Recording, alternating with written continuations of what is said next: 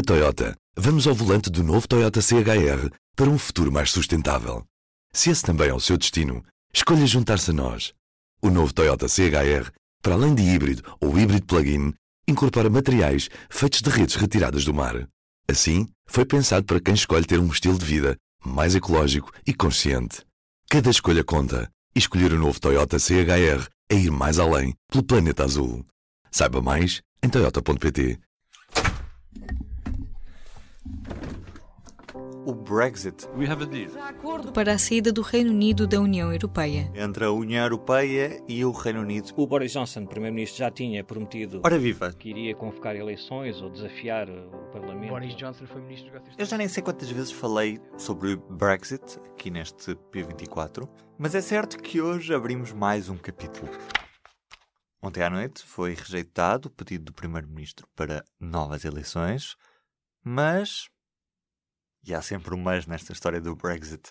Ou melhor é falarmos com o jornalista da secção Mundo, António Saraiva Lima, para percebermos o que está em cima da mesa.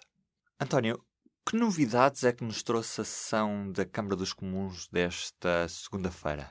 O Parlamento Britânico rejeitou esta segunda-feira uma moção apresentada pelo governo Boris Johnson que tinha como objetivo agendar eleições antecipadas para o próximo dia 12 de dezembro.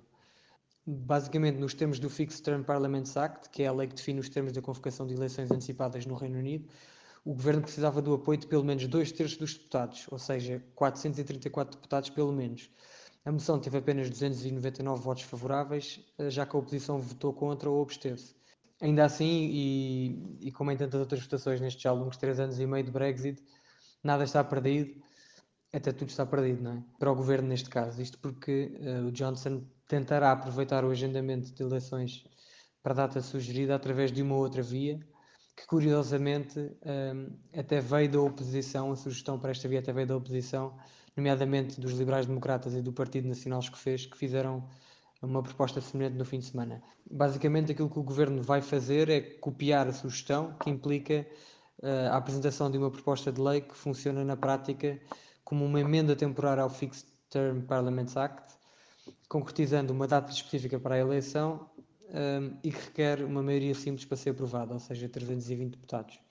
Basicamente, aquilo que o governo está a fazer é uh, mudar a maioria, em vez de precisar de uma maioria de uh, 434, é tentar, através uh, de uma proposta de lei, uh, que a maioria seja uma maioria simples. Só que o problema é que resta saber, como sempre nestas eleições uh, que temos tido na Câmara dos Comuns, resta saber como é que vai reagir a oposição, já que o Partido Conservador não tem maioria na Câmara dos Comuns. Um, os liberais-democratas e o uh, Partido Nacionalista Escocês exigem ao governo que abandone definitivamente a ideia de, de que ainda pode tentar aprovar o seu acordo de saída na UE no Parlamento. E o Partido Trabalhista, Jeremy Corbyn, continua a insistir que quer garantias de que não haverá saída sem acordo, apesar de Johnson uh, lhes ter dado, pelo menos foi isso que ele disse no final da votação, e da União Europeia ter aprovado o adiamento do Brexit durante três meses. Desta vez, o calendário marca 31 de janeiro de 2020. O problema também aqui é que, para cumprir a promessa de marcar eleições para 12 de dezembro com os prazos a que se propõe, o governo britânico terá de finalizar todas as fases do processo legislativo até ao final da semana, que podem incluir a discussão e a votação de uma série de emendas, que vai às comissões, que volta à Câmara dos Comuns, que ainda vai à Câmara dos Lordes. O problema destas emendas é que, como em tantas outras ocasiões, poderão alterar o propósito inicial uh, uh, da, da, proposta de lei e baralhar completamente o sentido de voto dos deputados. Portanto, é muito difícil prever uh, o que é que poderá acontecer, porque dependerá muito daquilo que, qual for a, a, proposta de lei final que estiver em cima da mesa.